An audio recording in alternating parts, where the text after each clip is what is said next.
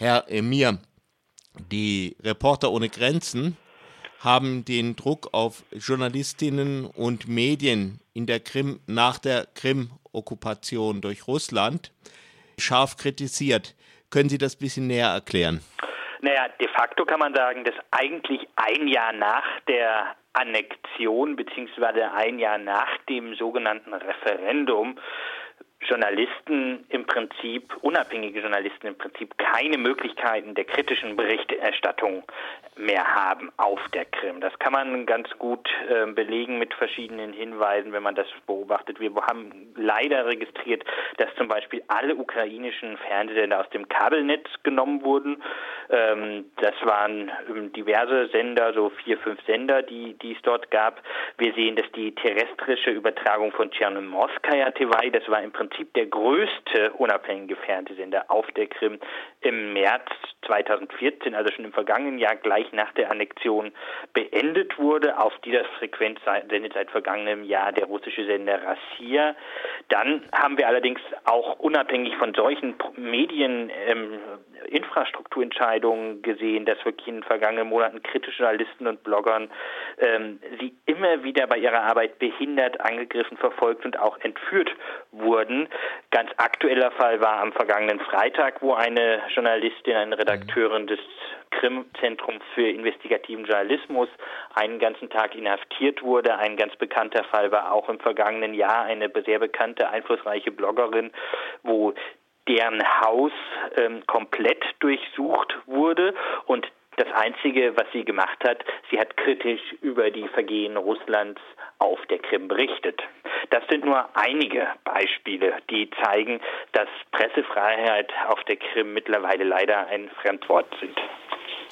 Wie ist es denn speziell mit den Krim-Tataren? Die haben ja eine eigene Struktur und auch eigene Medien. Es ist tatsächlich so, dass sozusagen der krimtatarische Sender ATR ähm, der einzige Sender ist, der auch nach der Annexion noch weiter sendet. Doch die Mitarbeiter des Senders sind von den russischen Behörden mittlerweile unter erheblichem Druck gesetzt. Das ist schon was, was sehr, sehr schwierig ist und es droht unter Umständen, dass auch dieser letzte krimtatarische Sender schon bald seine Lizenz verliert. Wenn die Krim nicht okkupiert worden wäre, dann wäre sie, also wenn der Vertrag von äh, Budapest äh, weiter gültig wäre, dann äh, wäre sie ja Teil der Ukraine. Wie sieht es denn mit den Medien in der Ukraine ein? Da hat man ja auch einiges gehört. Also Parlamentarier, glaube ich, sogar hat einen Chefredakteur geohrfeigt. Ist allerdings schon eine Weile her, der Vorfall. Sind da die Medien etwa freier? Na, also das ist tatsächlich auch nicht in dem Sinn, dass wir vorher uns über äh, Pressefreiheit in der Ukraine ständig gefreut hätten. Ganz im Gegenteil. Wir haben auch vor dem Ausbruch des Kriegs in der Ukraine die Pressefreiheit in der Ukraine auch immer sehr deutlich kritisiert. Also vor der, vor dem Krieg haben wir vor allen Dingen zwei Punkte sehr deutlich kritisiert.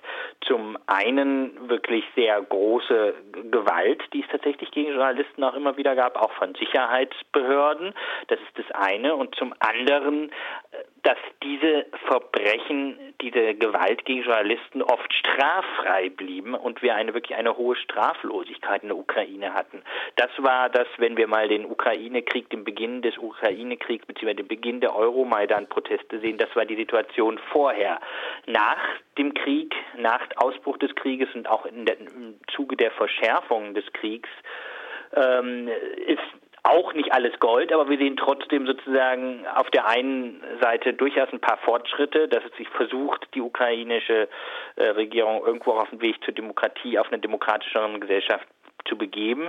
Andererseits ähm, haben wir auch ähm, durchaus in den Reihen von auf der juristischen Ebene Entwicklungen gesehen, die wir durchaus kritisieren und auch auf der politischen Ebene. Wir haben sehr deutlich immer wieder kritisiert das neu eingerichtete Propagandaministerium, das Informationsministerium, aber was ist de facto sollen die eine offene eine Art Propaganda auch machen? Das sehen wir sehr sehr kritisch und ganz unabhängig davon ist natürlich dramatisch, dass in den Kriegsgebieten im Osten der Ukraine wo ja ein Krieg zwischen Russland und der Ukraine stattfindet, Journalisten im Prinzip ähm, davon bedroht sind, ähm, um, äh, umgebracht zu werden und Journalisten für Journalisten die Ukraine im vergangenen Jahr zu den gefährlichsten Ländern weltweit gehörte. Nun hat ja die, äh, Russland sogar beschuldigt, die Ukraine russische Journalisten ermordet zu haben. Anscheinend soll es sogar eine Kampfpilotin gemacht haben. Wissen Sie darüber Näheres? Na, also wir haben in Russland, in der Ukraine haben wir Angriffe von allen Seiten kritisiert. Das ist etwas, das fällt manchen Leuten manchmal sozusagen auf beiden Seiten schwer zu begreifen, ja. auch zu akzeptieren. Wir sind nicht eine Organisation, die pro Russland ist, pro Ukraine, sondern wir sind eine Organisation, die pro Pressefreiheit ist. Und als solche Organisation setzen wir uns ein für verfolgte Journalisten von welcher Seite auch immer. Und wir haben sowohl Fälle von ukrainischen Journalisten, die ermordet wurden im Krieg, als auch Fälle von russischen Journalisten, die ermordet wurden, natürlich denen Aufmerksamkeit durch öffentliche Stellungnahmen verschafft und das natürlich auch deutlich kritisiert. Jetzt ist die Ukraine ja nicht direkt in eine, in, in, äh, nicht die Ukraine, die Krim ist ja im Moment nicht irgendwie ein Kampfgebiet. Wenn man das vergleicht, also so unter jetzt Zuständen, wo nicht an jeder Ecke geschossen wird, wie in der Ostukraine, und etwa äh, Ukraine, wie, ist da, wie würde da so ein Vergleich aussehen unter, unter äh, relativ friedlichen Umständen? Zwischen der Krim und dem Osten der Ukraine. Und der Ukraine, nicht, nicht dem Kriegsgebiet. Naja, also dem, Ver dem Vergleich der, der, Krim und dem Rest der Ukraine, oder das ja. verstehe ich noch nicht. Ja, also man, wie sind die, also so generell äh, die Möglichkeiten, kritischen Journalismus zu betreiben? Kann man das in, in Kiew naja, es ist so, das muss man schon sagen, dass wenn wir mal Krim und Ukraine vergleichen, den Rest der Ukraine vergleichen, die Krim zählt auch noch zur Ukraine, möchte ich an der Stelle auch mal sagen, völkerrechtlich. Deswegen würde ich jetzt nicht sagen Krim und Ukraine, sondern mhm. Krim, ähm, ähm, Krim als Teil der Ukraine, aber die annektierte Krim.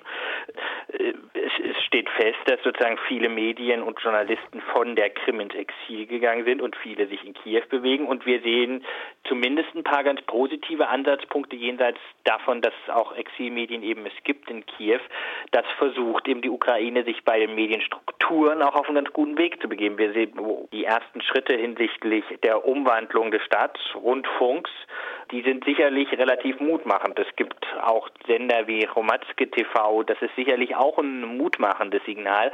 Trotzdem besteht in der Ukraine die Gefahr sozusagen als ein Land, das gerade im, im Krieg ist, dass auch da ähm, Journalisten vereinnahmt werden durch Propagandaaktivitäten, weil es ist ja nun mal auch eine fizierte Aussage, die in der Ukraine genauso stimmt wie in jedem anderen Kriegsgebiet, dass das erste Opfer eines Krieges die Wahrheit ist. Und das ist eigentlich die große Gefahr. Und deswegen ist es, glaube ich, auch wichtig, unabhängige Journalisten zu ermutigen. Und es ist, glaube ich, auch wichtig, dass man eben nicht Propaganda, russische Propaganda versucht mit ukrainischer Propaganda zu bekämpfen, sondern Raum zu geben für unabhängigen Journalismus.